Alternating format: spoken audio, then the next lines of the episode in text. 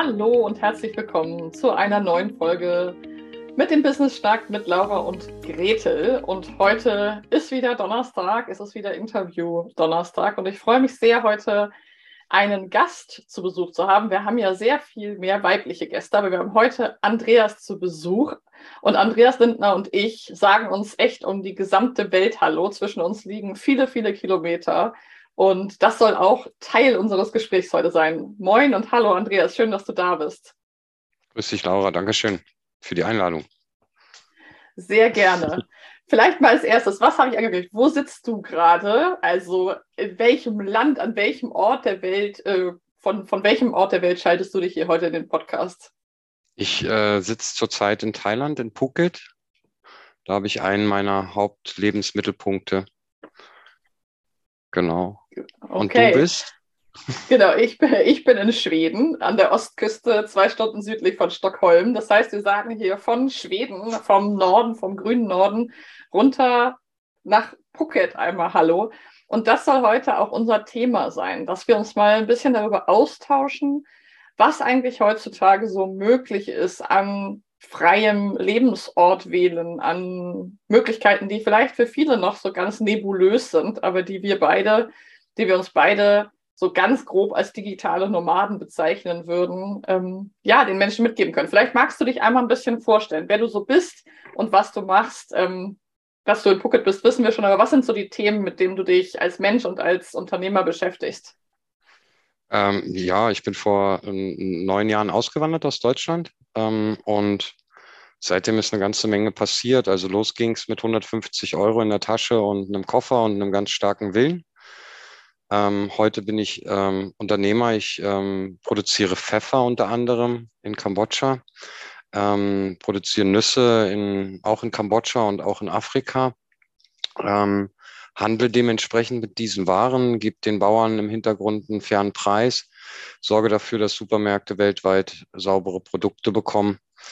Ähm, genau, also so Hilfe zur Selbsthilfe ist so mein Hauptthema geworden über die Jahre. Am Anfang war es noch so ein Hasseln, um, um, um mhm. Geld verdienen und wie kann ich denn überhaupt meine nächste Rechnung bezahlen? Das äh, gehört, denke ich, zu diesem Prozess dazu.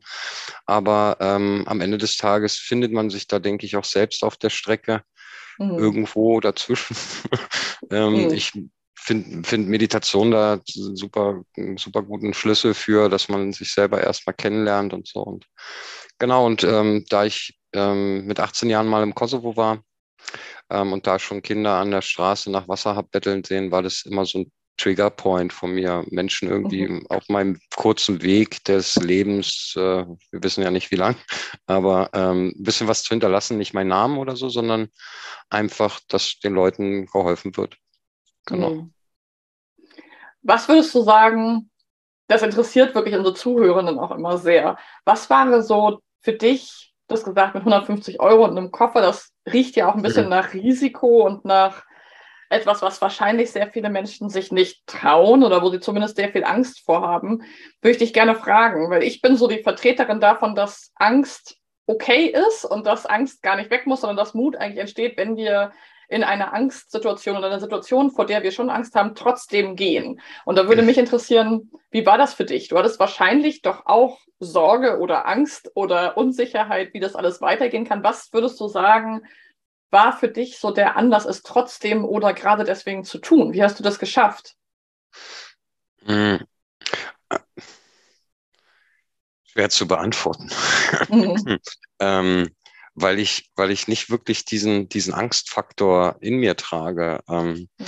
äh, klar macht man sich Gedanken, dass man nicht ganz, also ich muss sagen, das war planlos. Ne? Also, dass ich mhm. da losgerannt bin mit keinem Geld und dass es am Ende doch so geklappt hat. Ähm, sagt der eine, vielleicht ist es Glück. Auf der anderen Seite würde ich sagen, wer abliefert, der kann auch ähm, erhalten. Und mhm. ähm, ich habe mir das sehr, sehr ernst genommen, was ich da entscheide. Und das war für mich so ein Lebensabschnitt, den ich hinter mir lasse. Bin in den Bus eingestiegen ähm, nach Mallorca. Ich bin nicht mal geflogen, weil meine Eltern mit mir halt vorher noch nicht im Urlaub waren. Und da ging's los. Ne? Also die Busfahrt dahin war schon ähm, ein Buch wert mit einer demenzkranken Frau, die immer mit einem Zettel telefoniert hat, weil sie dachte, ihr Sohn ist dran und hat dann immer im Bus heimlich geraucht und kein Wasser getrunken. Und ich habe die da versorgt und wollte an jeder Haltestelle, wollte die abhauen. Ähm, genau, da ging's eigentlich schon los und da hatte ich gar keine Angst, äh, gar keine Zeit, äh, um irgendwie Angstgefühle zu haben. So klar, mhm. die ersten Meter waren dann, mh, hm, okay, was mache ich hier eigentlich gerade? Wird das alles? Ein paar mhm. Tränen sind geflossen, ähm, das einfach hinter sich zu lassen. Ne? So, das ja. war so mein, mein Ding. Aber ich war mir sehr bewusst und ich bin ein sehr bewusst lebender Mensch, ähm, dass ich da jetzt einfach gehen sollte. Und ich hatte mhm. kein einziges Mal ein schlechtes Gefühl, weil ich mir selbst vertraue, sage ich mal so. Mhm. Mhm. Was würdest du denn, ich weiß ja, dass du auch ganz ein ganz starker Netzwerker bist und auch viele Menschen unterstützt, zum Beispiel in deiner Facebook-Community für digitale Nomaden oder Digital Nomads. ähm, was ist das, was du den Menschen mitgeben kannst? Oder welche Fragen begegnen dir da besonders oft? Was ist das, was du sozusagen aus deinem Learning auf deinem Weg, was würdest du sagen, sind da so die wichtigsten Dinge, die du auch ins Netzwerk geben kannst?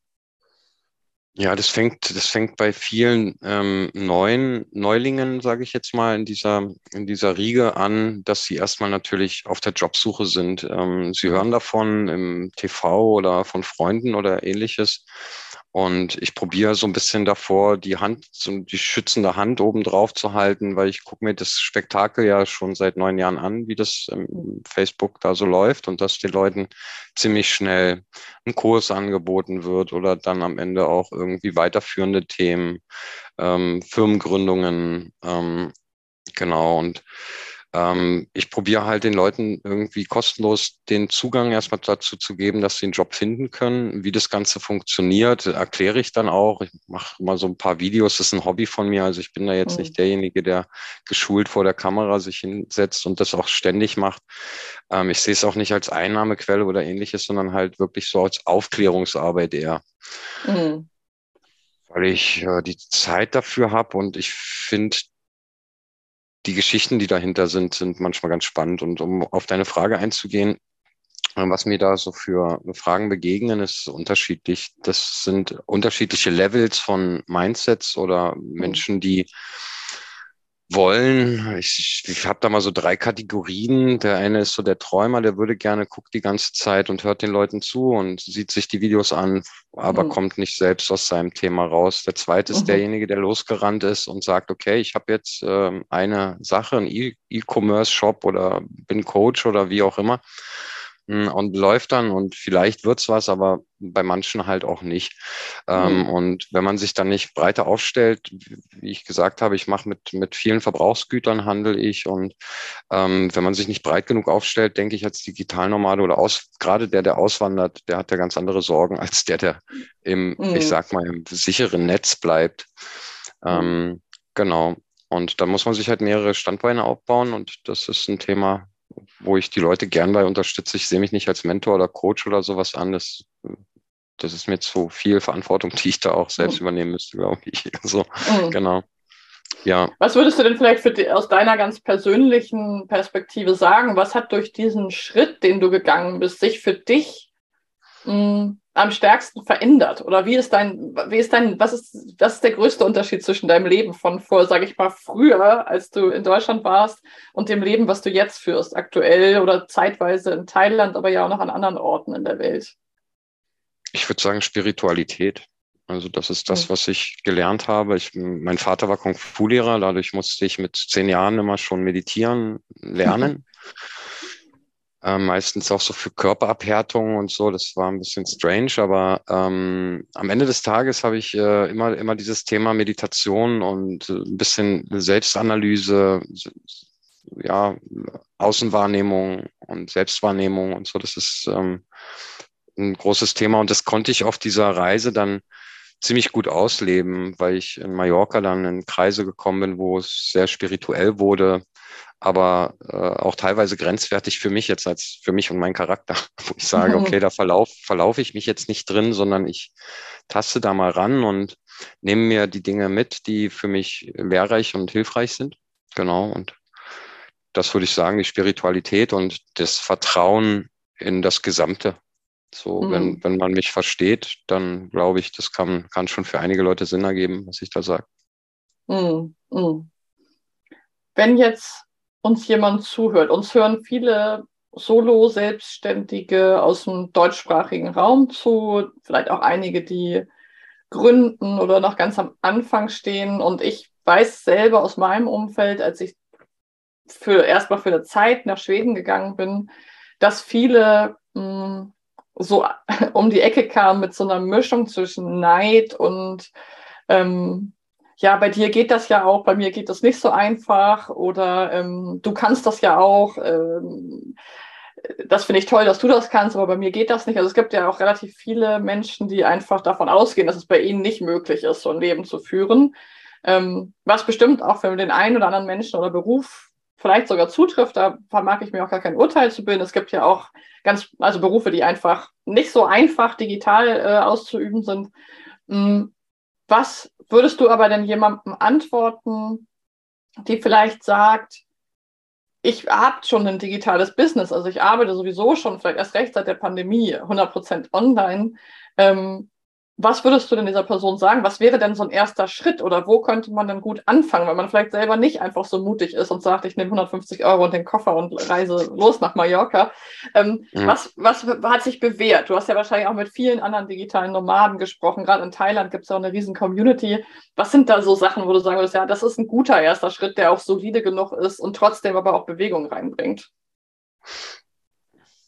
Da kommt es immer auf die Person drauf an, ähm, denke ich mir, und, und wie weit, wie weit sie diesen Freiheitsdrang hat. Ähm, mhm. ich ich, ich habe unterschiedlichste ähm, Geschichten von, ich will aus Deutschland raus, ich würde mich da abmelden. Ähm, dann geht es natürlich ganz einen ganz anderen Weg, als wenn ich in Deutschland bleibe und von mhm. dort aus meine Geschäfte weiterführe. Ähm, aber ich habe sowohl als auch Leute an meiner Seite, sei es, sei es Coaches, die wirklich sehr viele Menschen in Deutschland, Österreich, Schweiz, aber da auch vor Ort bleiben wollen, mhm. ähm, als auch Menschen, die halt sagen, okay, ich würde auswandern und würde mhm. damit natürlich auch vielleicht eine Auslandsfirma gründen wollen. Das war bei mir dann ein Thema gewesen vor fünf Jahren, dass ich dann vor der ja, vor der Entscheidung stand, melde ich mich jetzt in Deutschland ab ähm, oder ähm, bleibe ich da noch 100 Prozent. Also das war in Europa, da war ich schon, aus Deutschland bin ich ja seit neun Jahren raus, aber dann war ich mhm. noch in Europa gewesen. Ähm, ja, und äh, dieses Abmeldungsthema hat dann am Ende eine äh, Online, also eine Firma, die ich in Estland gegründet habe, nach sich gezogen. Ich habe mich dann viel mit Steuern beschäftigt und so und mhm. habe dann für mich die Lösung halt gesucht ähm, weltweit, ähm, Steuern einsparen zu können. Das war so der wichtigste Schritt für mich gewesen. Ne? Mhm. Wo ich rausgegangen bin, dann auch noch unabhängig von Deutschland. Dann habe ich meine, meine, meine äh, ID-Card, die ich da aus Deutschland habe, auch bei der, bei der Botschaft abgegeben, habe mir einen Reisepass geben lassen, ähm, damit es nochmal ein bisschen ab, also davon entfernt ist, sage ich mal so, und das klarer macht. Mhm. Genau. Ja, und, mhm. ähm, und ansonsten ist es halt wichtig, dass man eben nicht mit äh, äh, ohne, ohne Geld losrennt, sondern dann mhm. ähm, sich einen Plan macht. Äh, ich bin nicht geflüchtet oder ähnliches, aber ich wusste, ich will jetzt weg und deswegen habe ich das auch mit so Low Budget gemacht, weil ich gesagt habe, okay, ich hatte jetzt auch kein Auffangbecken, dass ich meine Eltern hätte anrufen können oder ähnliches. Also mhm. es war schon so entweder oder. Aber vor dieser Entscheidung habe ich mich im Leben schon davor öfter gestellt und deswegen war ich da sehr zuversichtlich, genau. Mhm. Und daher Geld mitnehmen, äh, vielleicht auch äh, anschauen, wo man da hingeht und vielleicht auch eine Sprache dann äh, sprechen und so, das macht dann schon Sinn. Aber mhm. auch in Deutschland kann man ja äh, sehr glücklich sein, sage ich mal so, und trotzdem ähm, auch nicht zum, zur Arbeit zu müssen, ins Office mhm. oder sich den Tag irgendwie selbst gestalten können. Ne, so. Ja. Und damit. Das halt ist ja auch für viele ein Thema, ne? zu sagen, vielleicht bleibe mhm. ich sogar in Deutschland, aber ich möchte ein halbes Jahr im Jahr reisen oder ich möchte im Van unterwegs sein oder ich möchte ähm, ja mal hier, mal da sein für viele, also für einige Monate oder so. Was mich vielleicht zum Abschluss noch interessieren würde, ich selber war noch nie in Thailand, ich kenne viele Menschen, aber wie, wieso bist du auf Thailand gekommen und wie ist es für dich? Ähm, was beobachtest du da? Da bin ich ein bisschen einfach persönlich neugierig, weil ja doch aus dieser digitalen Nomaden-Szene doch viele Menschen in Thailand sind, also viele die ich kenne, die Yoga-Lehrerin sind oder VAs oder so, also viele Menschen, ähm, zieht es irgendwie nach Thailand. Ähm, was macht das Land für dich vielleicht besonders oder warum hältst du dich da gerne auf? Wie fühlst du dich in Thailand? Das fände ich nochmal spannend. Mhm. Ähm, ja, ich habe in Mallorca habe ich ähm, sechs Jahre gelebt ähm, mhm. und habe hab noch heute die Wohnung direkt am Meer äh, und die ist aber zurzeit untervermietet. Und es war im Winter wirklich immer sehr, sehr kalt und dadurch bin ich immer ins Spa gegangen. Also den hm. ganzen Winter habe ich in Mallorca im Spa verbracht, weil kein, kein Tourist da war und ich hatte die ganze Saunalandschaft für mich und konnte auch meditieren und arbeiten und alles war super. Ähm, aber es war sehr, sehr teuer gewesen, muss ich sagen, in Europa und ähm, zwei Auftraggeber von mir, die hatten Thailand ähm, anvisiert und ich hatte auch noch ein Produkt für Thailand aus meiner Online-Marketing-Firma, die ich schon ewig habe. Und genau, und da ähm, bin ich dann äh, bin ich dann einfach mal los. Und jetzt hat es mich dann vier Jahre hier gehalten. Ich fliege zwar oft nach Kambodscha auf die Pfefferfarmen oder auch nach Deutschland, um auf Messen zu sein oder woanders in der Welt. Aber mhm. Thailand ähm, hat für mich mehrere sehr angenehme Punkte sind Buddhisten, mhm. ähm, führen keine Kriege. Ähm, die, die Erleuchtung bekommt man durch Meditation. Ähm, mhm. Sind so Basic-Sachen. Ähm, die Kultur ist sehr, sehr sauber ähm, erzogen worden. Ähm, ja, und das Land ist warm. Es gibt sehr, sehr viel Belohnung für die Seele, für die, fürs Auge und für den Gaumen und Mhm. Daher, ähm, und man findet auch wirklich ganz interessante Menschen, ähm, die dann auch gerade in der Zeit, wo wenig Touristen hier waren, hat sich so die Spreu vom Weizen mhm. getrennt und dann hat man hier in Thailand dann hauptsächlich Leute, die wirklich ganz gutes äh, Einkommen haben und Thailand auch nutzen, weil man hier einfach Steuervorteile nutzen kann durch eine, durch eine Territorialsteuer, die hier im Land ist. Genau. Mhm. Das denke ich. Und ja, gibt es wirklich so viele Vorteile. Wie, also ältere Leute müssen keine Medikamente mehr nehmen, sie sind am Meer, sie haben mhm. mehr Sonne, mehr Vitamin D und, und, und, und, und. Ne? Genau. Mhm. Ja, spannend. Also viel Belohnung für Seele und Gaumen. Das nehme ich mal mit. Das finde ich ein sehr schönes Bild, weil ähm, vielleicht bin ich ein ganz anderer Typ. Ich äh, bin nicht der absolute Sommer- und Hitze-Fan, aber ich bin der Natur- und Weite-Fan. Und äh, das hat mich ähm, nach Schweden gebracht, zumindest zeitweise. Und das ist, kann ich total nachvollziehen, was du da sagst. Dieses, ähm, für mich war das lange so, dass ich gar nicht so richtig, es klingt jetzt sehr hart, aber gar nicht so richtig wusste, wofür ich den ganzen Tag arbeite, weil ich mich in meinem Umfeld nicht mehr so wohl gefühlt habe. Ähm, und eigentlich auch kein Großstadtmensch mehr bin. Also zeitweise ja, ich fahre da gerne mal hin, aber ich freue mich auch wieder nach Hause zu kommen. Und deswegen ähm, kann ich das sehr gut verstehen. Andreas, ich danke dir sehr. Wir packen ein paar Links zu dir in die Show Notes. Wenn jemand Lust hat, sich mit dir zu vernetzen, sich nochmal über das Thema weltweit Leben, Steuer, digitales Nomadentum, aber vielleicht auch deine Firmen, Pfeffer und Co. sich mal anzuschauen, ähm, bist du, glaube ich, ein tolles Role Model, um sich mal abzugucken, wie es eben auch gehen kann. Und ich danke dir sehr, dass du uns da ein Stück weit mit auf deine kleine Reise genommen hast und uns gezeigt hast, wie das Leben auch anders gehen kann. Gerne. Dankeschön. Ich danke dir. Und für euch alle noch einen schönen Tag und wir hören uns wieder in unserer nächsten Podcast-Folge am kommenden Dienstag. Tschüss. Ciao.